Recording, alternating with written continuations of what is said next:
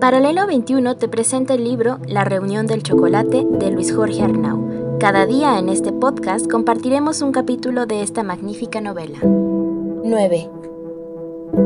1837. Alrededor de la cárcel. El hambre y el sueño llegaron al mismo tiempo, y no tenía respuesta para ninguno.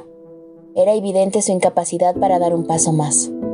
La sangre se agolpaba en las cicatrices que deformaban sus tobillos y el ardor en los pies exigía un inmediato y largo receso.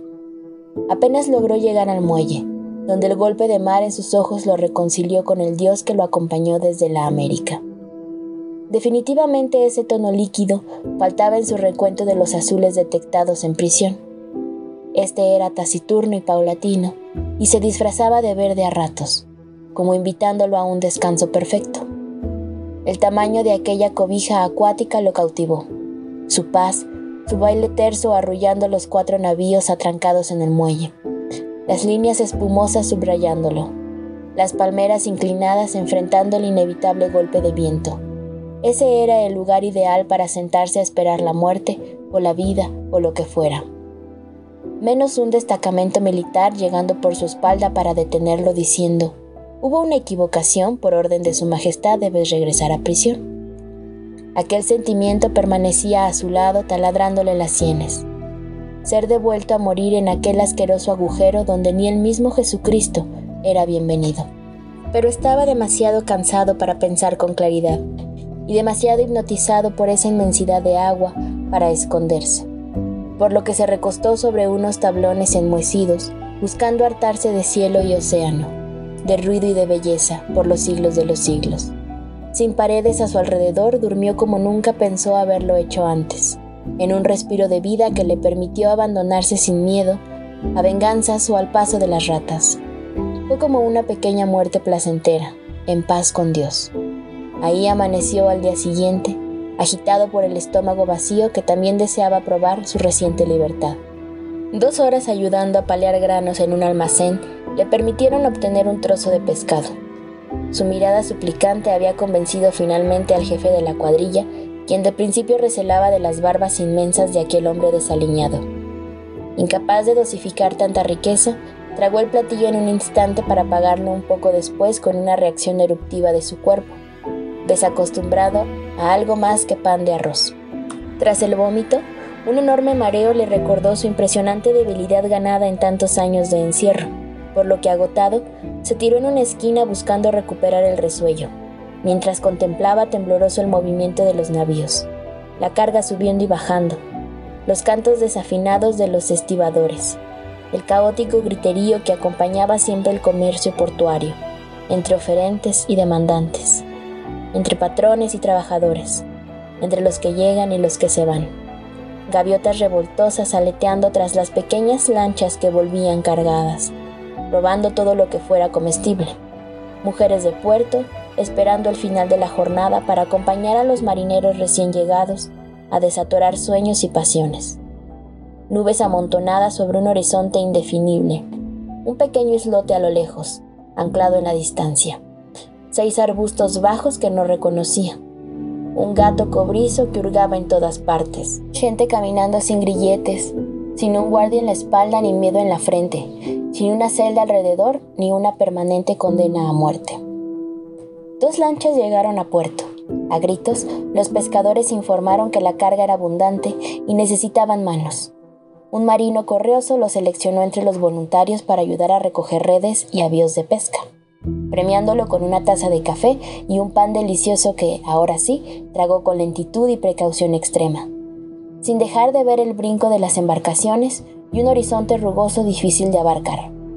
Por ese camino pensó en un instante, debía estar la vuelta a su país.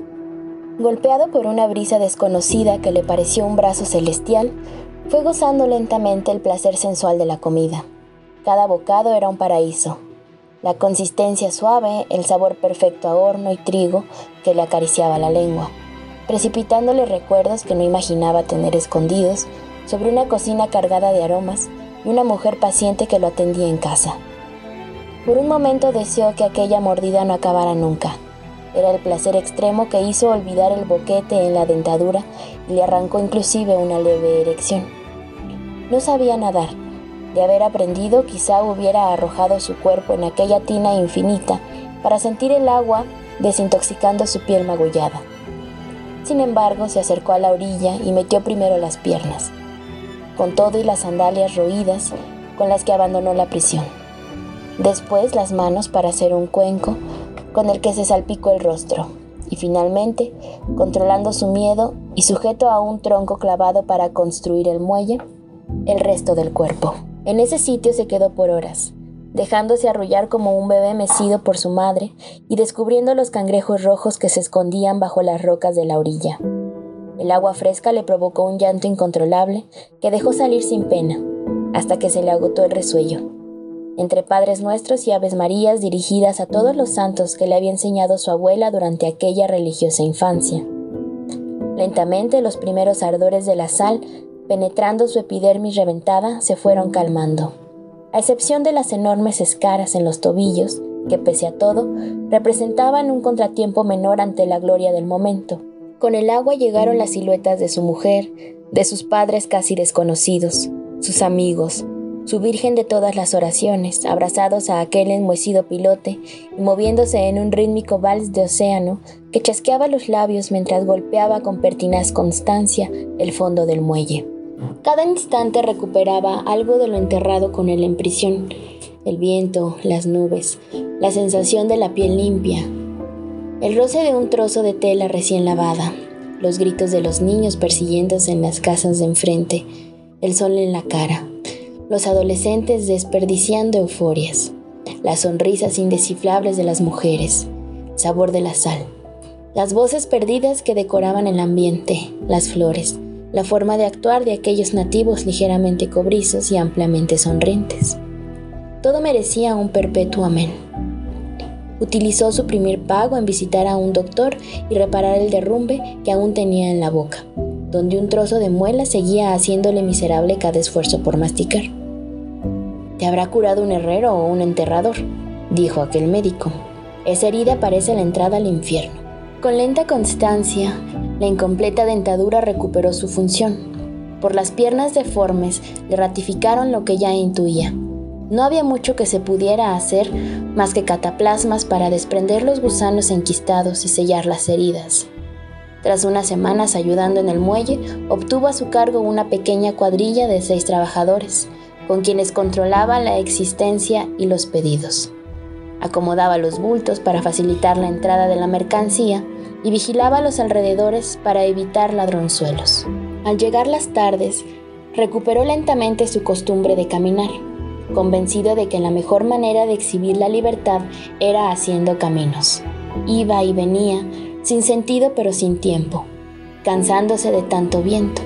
Sin pensarlo, los pasos lo llevaban de vuelta a la plaza que coronaba la prisión Caminaba a un lado de la barda con más lentitud de la acostumbrada y cruzaba en silencio frente al portón enrejado. Primero con desconfianza, temiendo que lo fueran a atrapar nuevamente, y después con la tranquilidad de sentirse un poco dueño de aquel edificio que guardaba recuerdos de media vida. Invariablemente preguntaba por su amigo Aguinaldo, para recibir la respuesta de siempre. Anda por ahí, causando problemas. ¿Puede decirle que lo manda a saludar el mexicano? No somos mandaderos. El comentario era crudo, pero los mensajes llegaban. Era una práctica común entre los familiares de los presos, quienes recompensaban la mediación de los guardias con unas monedas. ¿Cuándo lo soltarán? No lo sé, cuando se muera. Díganle que entonces espero que se muera pronto, contestó con sorna. Afuera se está de maravilla. Poco a poco fue recorriendo Manila, una ciudad conocida solo por las referencias de los prisioneros, que hablaban de calles de vicio y zonas de perdición, pero también de lugares sagrados donde se aseguraba que vivía Dios y pasajes hermosos que quitaban el respiro. Los recorrió ambos.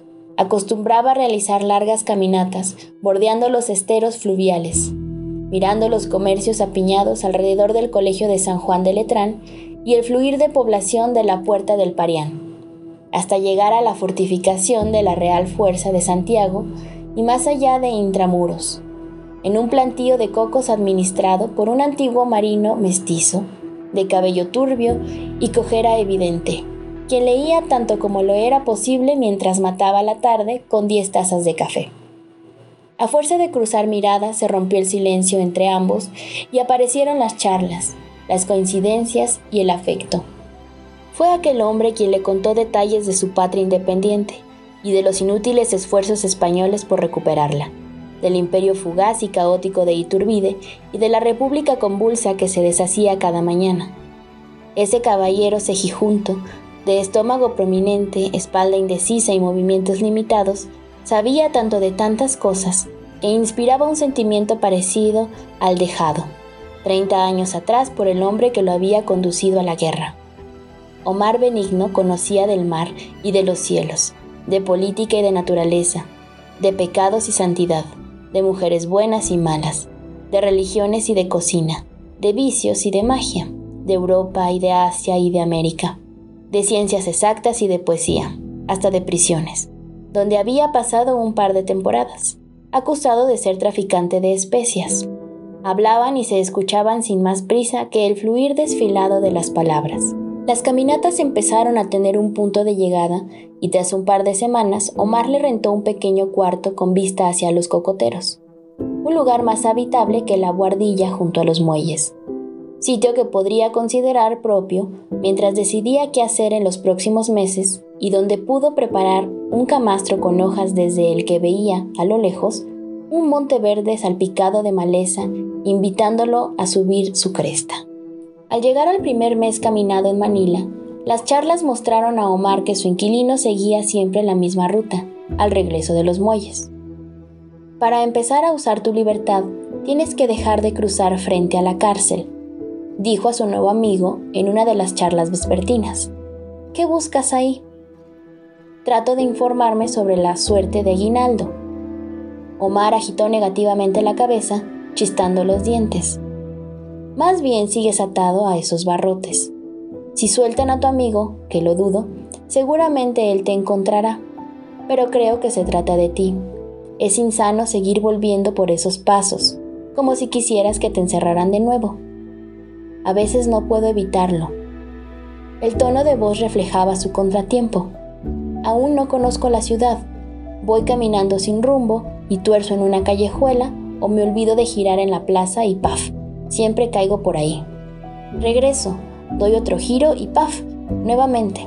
Es como el centro de una telaraña. Omar sonrió al notar su desazón. Eres duro de roer. Yo creo que sin querer volver, vuelves. La solución es que ya no camines sin rumbo. Piensa.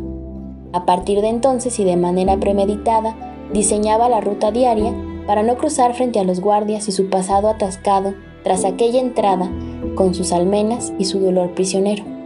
Efectivamente, no solo empezó a sentirse mejor, sino a caminar menos encorvado. Hacer un pequeño rodeo entre su nueva casa y el muelle no le afectaba, e inclusive le dio la oportunidad de recorrer el mercado, el pequeño rastro donde las reses mugían su destino, las casas de los españoles más ricos avecinados en aquella lejana posesión, las iglesias menores bordeando la zona de intramundos y el edificio de la capitanía luchando eternamente contra la humedad, la edad y los tifones.